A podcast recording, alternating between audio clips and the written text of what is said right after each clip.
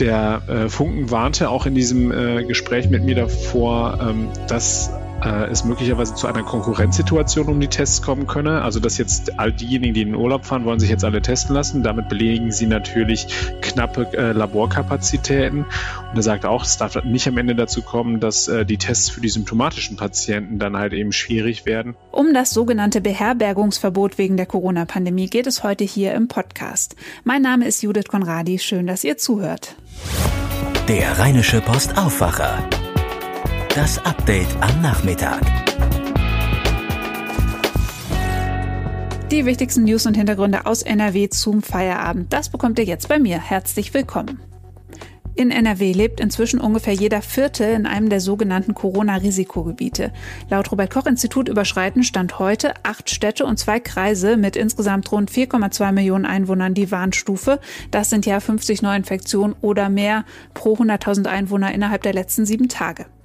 Und wenn man Bewohner dieser Risikogebiete ist, dann betrifft einen in mehreren Bundesländern ein sogenanntes Beherbergungsverbot. Das bedeutet, wenn man dort Urlaub machen möchte, geht das nicht, wenn man nicht einen negativen Corona-Test vorweisen kann. Diese Regelung ist ein bisschen kompliziert und wird auch im Moment heftig diskutiert. Ich habe darüber mit unserem Leiter Landespolitik Max Plück gesprochen. Max, wenn ich heute Nachrichten lese oder zum Beispiel das Radio einschalte, geht es ja ständig um dieses sogenannte Beherbergungsverbot, mit dem du dich ja auch beschäftigt hast. Warum ist das eigentlich so ein Thema? Das große Thema ist natürlich, äh, dass unterschiedliche Bundesländer es unterschiedlich handhaben. Das heißt, wir haben jetzt zwölf Bundesländer, die ein Beherbergungsverbot für Menschen aus Risikogebieten ausgesprochen haben und vier, darunter Nordrhein-Westfalen, die äh, sich mit Händen und Füßen dagegen wehren. Ähm, und immer wenn es in einem föderalen System unterschiedliche Regelungen gibt, dann führt das zu Unmut. Ich muss genau mir überlegen, bevor ich irgendwo hinfahre, darf ich das jetzt? Es steht ja immer dieser Fall von dem ähm, von der Familie aus Köln im Raum, die äh, nach Bayern gefahren ist. Als sie losgefahren sind, waren sie noch unter der, äh, dem Schwellenwert. Als sie ankamen, hat der äh, Hotelier dann gesagt, nein, äh, Köln liegt jetzt drüber, dreht bitte um. Wenn man selbst kleine Kinder hat und mit denen in den Urlaub fährt, dann weiß man, was das äh, für eine Tortur ist, äh, eine lange Autofahrt hinter sich zu bringen oder auch eine lange Zugfahrt. Und insofern ähm, ist das natürlich echt schwierig. Und genau darum wird es am Mittwoch gehen, wenn sich die Ministerpräsidenten nochmal zusammensetzen und Armin Laschet, äh, unser Regierungschef von Nordrhein-Westfalen, hat nochmal bekräftigt, dass er versuchen wird, für seine Haltung zu werben. Also er ist gegen ein, ähm, gegen ein Beherbergungsverbot innerhalb von Deutschland. Warum ist denn Laschet dagegen? Weil es zum Nachteil der NRW-Bürger ist, weil es hier so viele Hotspots gibt? Oder glaubt er einfach nicht dran, dass das funktioniert? Ich glaube, es ist eher zweiteres. Also ersteres könnte man ihm böserweise natürlich unterstellen. Wenn wir uns die Landkarte angucken, dann äh, färben sich bei uns äh, immer mehr Regionen rot. Wir hatten äh, am Montag früh Duisburg, äh, die dazugekommen sind. Also es ist einfach äh, Corona und die zweite Welle, wer noch daran gezweifelt hat, äh, wird jetzt gerade eines Besseren belehrt. Sie ist da. Und ähm, der Laschet hat ähm, heute auf einer Veranstaltung ähm, gesagt, ähm, er glaube einfach äh, nicht daran, dass das ordentlich funktioniere, wenn jetzt beispielsweise eine Familie aus Köln äh, nicht nach Mainz fahren darf, aber die Mainzer dürfen äh, fröhlich weiterhin nach Köln fahren. Er sagte, das sei keinem mehr äh, zu vermitteln. Das stimmt auch ist halt eben die Frage, ähm, ob, äh, ob sich Armin Laschet möglicherweise halt eben Gefallen damit tut, so weit sich derzeit da aus dem Fenster zu hängen, weil der Druck natürlich steigt, wenn zwölf Bundesländer äh, diese Beherbergungsverbote ausgesprochen haben. Nun muss man sagen, Armin Laschet ist äh, in seiner Funktion, äh, beziehungsweise die Landesregierung ist ähm, ein gebranntes Kind weil sie ähm, jetzt äh, schon, schon äh, Entscheidungen, die sie gefällt haben, beispielsweise was einen, einen harten Lockdown in Gütersloh anging, ähm, äh, hat, da hat sie sich schon eine blutige Nase vor Gericht geholt. Das ist dann äh, gekippt worden, weil ähm, das nicht mehr genug ausdifferenziert war. Und insofern ist Armin Laschet ohnehin ein großer Freund davon, Dinge zu differenzieren und regional zu betrachten. Aber wie gesagt, wir sind in einer neuen Situation und die Frage ist, wie lange er bei dieser Haltung bleiben kann. Man muss im Hinterkopf haben, es gibt dieses Beherbergungsverbot in der Verordnung, die für NRW erlassen worden ist, äh, durchaus auch. Das hat er heute auf der Veranstaltung nochmal gesagt, das ist nur noch nicht scharf geschaltet worden. Das heißt also, wir können auch jederzeit ein solches Beherbergungsverbot für Leute aus Bayern oder aus, ähm, aus anderen Bundesländern ähm, aussprechen. Er hat auch noch mal was in einen Punkt angeführt, den ich auch sehr interessant fand. Und äh, der ja schon am Wochenende sich so herauskristallisiert hat, dieses Beherbergungsverbot gilt äh, zwar in vielen Fällen für die Menschen aus anderen Bundesländern, aber wenn ich in äh, Bayern aus einem äh, Risikogebiet komme und ich möchte halt eben in, ein, in eine andere Region fahren, dann kriege ich dort überhaupt keine Probleme. Also ähm, er hat auch davor gewarnt, dass man dann am Ende so kleinteilig wird, dass es dann halt eben, äh, dass ich mich als Kölner freitesten lassen muss, wenn ich halt eben in Sauerland fahre. Ähm, da ist, da ist er sehr skeptisch offensichtlich und ich bin gespannt. Also diese Ministerpräsidentenrunde, die verspricht auf jeden Fall sehr lebhaft zu werden. Da gibt es ordentlich Potenzial nochmal für Auseinandersetzungen. Also es könnte ja sein, dass man sich politisch darauf einigt, dass es diese Regelung nicht mehr weitergeben soll. Aber es könnte ja auch sein, dass das vor Gericht kommt, denn es sind ja schon mehrere Klagen dagegen angekündigt, oder? Das stimmt. Also äh, in Brandenburg beispielsweise hat die DEHOGA schon gesagt, ähm, äh, sie, es gibt äh, Klagen, die dort in Vorbereitung sind. Also es mehreren, in mehreren Ländern wird das der Fall sein, ähm, dass sie versuchen, das zu kippen. In NRW natürlich nicht, weil wir haben es ja im Augenblick noch nicht äh, und, und noch nicht scharf geschaltet. Ähm, das wird noch sehr spannend werden, also wie da die Gerichte entscheiden. Bei uns waren äh, die Verwaltungsgerichte zuletzt, wie gesagt, eher auf dem Kurs, dass äh, sie dort ähm, äh, vor, vor einem zu großen Kahlschlag und vor zu großen Folgewirkungen eben äh, gewarnt haben und dann eben die Entscheidung gekippt haben, zum Lockdown beispielsweise in Gütersloh. Ähm, und insofern bin ich da ein bisschen skeptisch. Andersherum muss man auch sagen, die Situation damals war eine andere. Wie, wie gesagt, die Landkarte, die färbt sich von, von Tag zu Tag immer röter. Jetzt sind es schon zehn Risikogebiete in Nordrhein-Westfalen. Es dürften in den kommenden Tagen noch ein paar dazukommen. Und wenn ich jetzt aus einem dieser Risikogebiete komme und möchte trotzdem an meinen Urlaubsort fahren, wo so eine Regelung gilt, dann geht das ja, wenn ich einen negativen Corona-Test habe. Das ist aber auch ganz genau geregelt. Wie alt darf der sein und so weiter. Was gilt denn da eigentlich?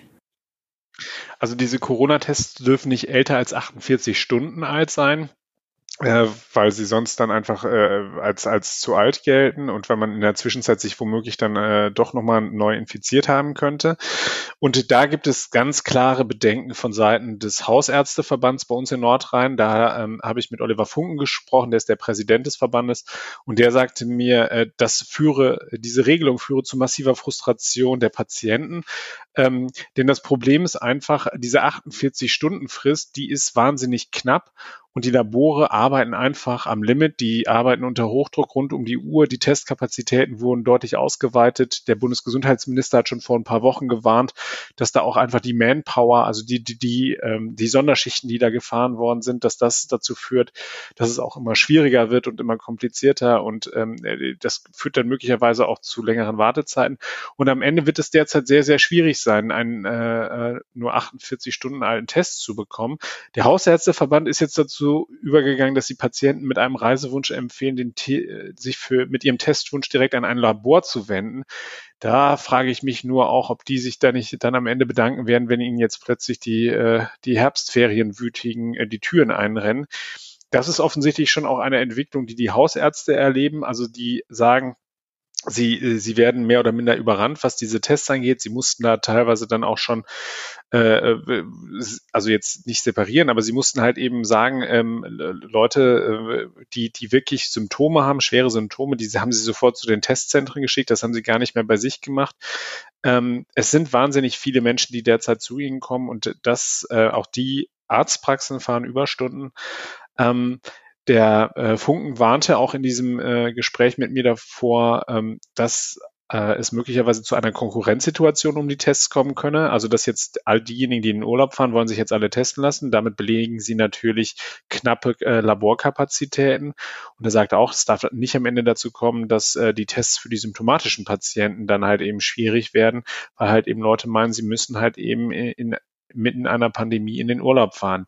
Er hat aber auch Verständnis dafür geäußert. Also wir haben jetzt alle Wochen äh, des Lockdowns hinter uns. Wir haben alle äh, uns oder zumindest die meisten hoffentlich uns in, in großer Disziplin geübt.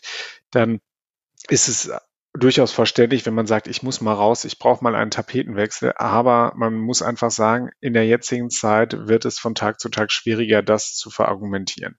Man hört ja auch immer wieder von sogenannten Schnelltests, die natürlich schneller sind als der normale Corona-Test, wie der Name schon sagt. Können die denn auf absehbare Zeit helfen? Also es gibt die schon, die sind schon marktfähig.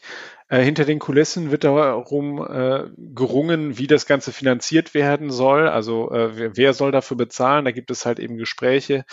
Ähm, da sagte mir jemand aus dem Gesundheitswesen, äh, realistisch sei, dass sie Ende Oktober kommen werden. Ähm, und dann werden auch die Pandemiepraxen, die ähm, das derzeit schon anbieten für ihre Patienten, ähm, die werden das dann auch ähm, umsetzen. Also der äh, Präsident des Hausärzteverbandes Nordrhein, Herr Funken, sagte auch, sie wären dankbar, wenn diese Schnelltests endlich kämen, äh, weil das dann einerseits natürlich die Abläufe bei ihnen äh, deutlich vereinfacht. Das wäre halt in der in der Phase der Ferien ja sowieso deutlich einfacher. Da bin ich ein bisschen skeptisch, ob, ob wir das sozusagen noch vor Ferienende kriegen. Da würde ich ein großes Fragezeichen dahinter machen. Ähm, aber natürlich, klar, wenn mein Ergebnis innerhalb von einer halben Stunde vorliegt ähm, und ich nicht erst lange darauf warten muss und ich dann schnell Gewissheit habe, dann vereinfacht das vieles. Dann kann das beispielsweise auch äh, dazu führen, dass man Menschen wieder schneller aus der Quarantäne entlassen kann. Ähm, weil wenn jemand für zwei Wochen wirklich ausfällt, ähm, das mag zwar in Homeoffice-Zeiten an der einen oder anderen Stelle äh, unproblematisch sein, es gibt aber eben einfach auch noch genug Berufsbilder, ähm, äh, wo man sagen muss, äh, da ist einfach eine Präsenzpflicht vonnöten und ähm, da kann so ein Schnelltest schon eine ganze Menge bringen. Aber auch da warnen Menschen aus dem ähm, Medizinwesen davor, ähm, dass dafür eben immer noch auch äh, medizinisches Personal für den Abstrich notwendig ist. Ähm, das äh, kann nicht einfach, äh, kann ich nicht einfach mir nach Hause schicken lassen. Ich stecke mir ein Röhrchen in die Nase und dann weiß ich nach einer halben Stunde irgendwie, äh, ob ich Covid habe oder nicht. So ist es nicht. Das muss ordnungsgemäß von ähm, jemandem mit medizinischem Sachverstand gemacht werden, ähm, damit es eben auch eine gewisse Aussagekraft hat. Ähm, und insofern, also wir werden diese Personaldiskussion und diese Personalkapazitäten, äh, die eng, da werden wir noch weiter drüber reden in den kommenden Tagen. Es bleibt also spannend, wie es weitergeht mit diesem Reisethema. Vielen Dank für die Infos, Max. Sehr gerne.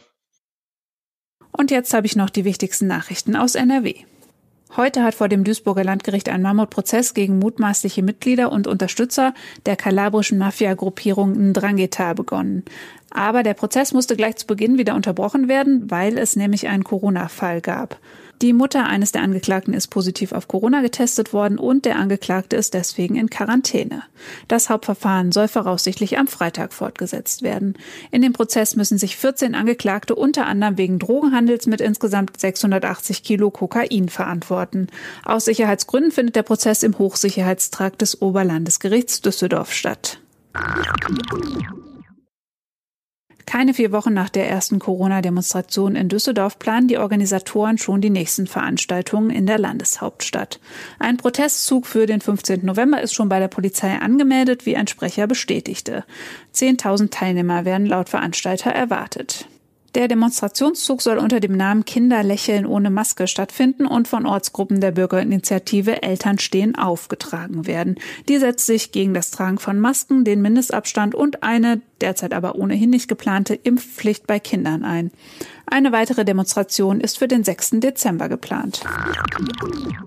Das war euer News Update am Nachmittag. Wenn ihr uns was sagen möchtet, schreibt uns doch an aufwacher.rp-online.de.